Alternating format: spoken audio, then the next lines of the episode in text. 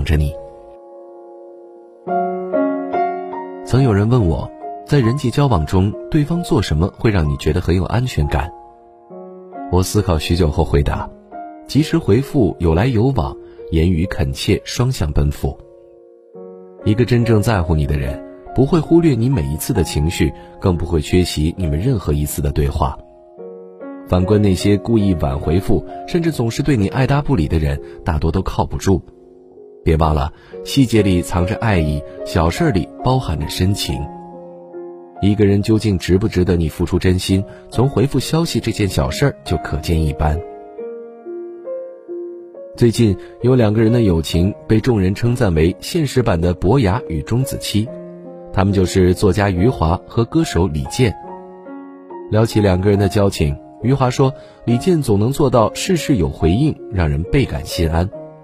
比如他发现了一首好歌，就用微信发给李健，而在他们下次见面的时候，李健就会告诉他歌已经听过了，感觉很好。有的时候，余华偶然读了一本好书，也会分享给李健。要知道，有些书籍的页数很多，读起来并不是一件易事。可等到两个人再见面的时候，李健不仅把书都读完了，还和余华认真的讨论起了书中的情节。不管是交朋友还是找伴侣。一段感情之所以能够长久，一定是因为一个人用心说话，另一个人暖心回应。正如这句话所说的：“要和明白人说话，和靠谱人谈情。”有的人，你给他发了好几条消息，不是久久不回复，就是随便发一个表情包敷衍。但是那些内心温热的人，再忙也不会冷落你，即便不能秒回，过后也会趁着喝水休息的时间回复你。说实话，这世上根本没有看不见的消息，只有不想回复消息的人。心里有你的人，对你永远都有空。人与人都是相互的，他若是冷漠怠慢，你又何苦真诚相待呢？热情给对了人，才会相处不累；真心遇到了珍惜，才能细水长流。时光未老，山水一程，愿有人与你相伴，细数流年。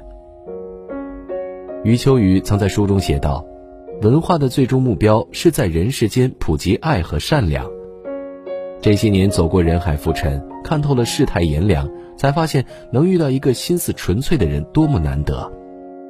还记得去年七月份，郑州遭遇洪水袭击，叶先生看到同胞们受苦受难的场景，心有不忍，于是抓起衣服就自驾去当了志愿者。为了方便救援，他在车上贴满了印有自己号码的横幅。到了灾区之后，他连个落脚的地方都没有，只能和十多个人挤在一个透风的汽修厂里睡觉。到了早上，他还要奔走在各个小区帮受灾同胞修理物品。直到洪水消退后，叶先生才启程回家。在高速路上，他突然得知郑州爆发了疫情，下了车就主动报备，准备隔离。可没想到，有人竟然恶意添加他的微信，开口就骂他是毒王，不等叶先生解释，就删除了好友。一个人最大的善良，就是能体谅到别人的不易。你可以在别人受苦时无能为力，但绝不应该在他出手相助时落井下石。洪水会退，疫情会散，可是那一条条谩骂的微信消息，却会扎根在叶先生的心里，成为一辈子的伤痛。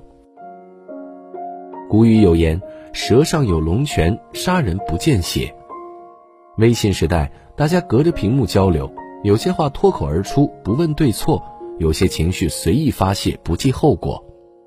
然而，一个品性真正良善的人，总能心怀推己及人的善良，保留不动声色的体谅。余生，愿你我都能怀善念，行好事。书中写道：“言尽则无有。”苛尽则众远。诚然，关系再好的关系，也要懂得分寸感。几个月前，读者小田和我诉说了他的困惑。小田说自己是一名高三学生，本身课业就很紧张，可是自己的舅妈总是拜托他给自己家孩子补习作业。有好几次，小田刚放学到家，舅妈就发来了视频电话，一问就是两三个小时。后来，小田觉得压力实在太大了，就和舅妈说最近没有办法补习了。没成想，舅妈竟然连着发来好几条语音，说自己看着小田从小长到大，结果连这点小忙都指望不上他。小田和我说这件事的时候，语气特别委屈。他说：“难道是亲戚就应该无条件的帮忙吗？”其实不止小田，我相信大家身边也有不少这样的人。你和他的关系越是亲密，他越是在你的面前肆无忌惮，把你的付出当作是理所当然。殊不知，凡事都要有度，一旦越界，不但事情办不成，还会让人寒了心。周国平曾说：“分寸感是成熟的标志，人际交往要懂得遵守人与人之间必要的距离，守分寸、识大体，是对他人的尊重，更是留给自己的体面。请记住，永远不要透支你和任何人的关系。也许有人会觉得。”单从微信消息这一点来判断一个人有些太武断了，觉得恰恰相反，一言一行可辨人品，一朝一夕可见人心。一个真正值得深交的人，不会舍得让你在手机那头空等，他们一定会带着善意穿过人海，用最好的姿态与你相逢。